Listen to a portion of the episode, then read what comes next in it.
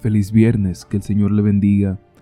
Para hoy 26 de mayo tenemos la reflexión titulada Puestos los ojos en Jesús, tomada del libro Yo estoy contigo, escrito por el pastor Vladimir Polanco.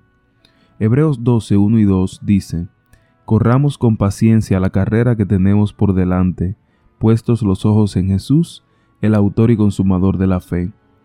Tony Campolo el famoso orador y escritor que trabajó como asesor espiritual de Bill Clinton, narra un relato que escuchó de los labios de Fred Craddock, un destacado predicador estadounidense.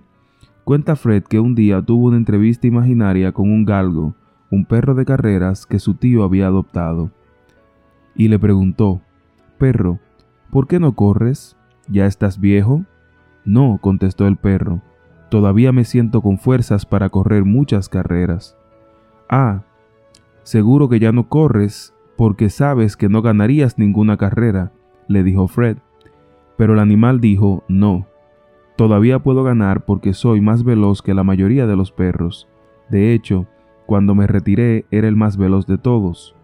Bueno, dijo Fred, quizá tu dueño no ganaba dinero en tus carreras. El perro respondió, estás equivocado. Él ganaba mucho dinero gracias a mí. Finalmente Fred le preguntó, Entonces, ¿por qué te retiraste? Porque un día, respondió el perro, me di cuenta de que el conejo que perseguía no era de verdad. ¿Será que nosotros vamos corriendo tras los señuelos engañosos y fugaces que nos presenta el pecado? Acán siguió un señuelo falso cuando se quedó con el oro que Dios había mandado a destruir, porque pensó que sería rico. Judas siguió un señuelo falso cuando entregó a Cristo, creyendo que con ello obtendría un mejor futuro. David siguió un señuelo falso cuando, deslumbrado por la belleza de Betsabé, cayó en adulterio.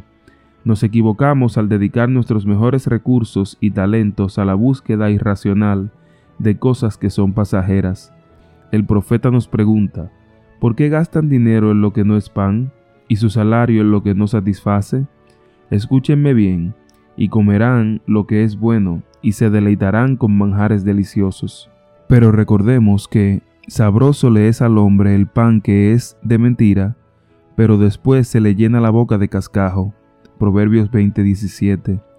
Por eso Hebreos nos habla de los deleites temporales del pecado.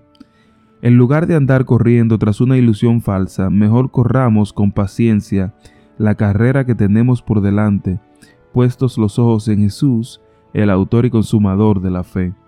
Si fijamos nuestra mirada en Cristo, ningún señuelo nos va a distraer.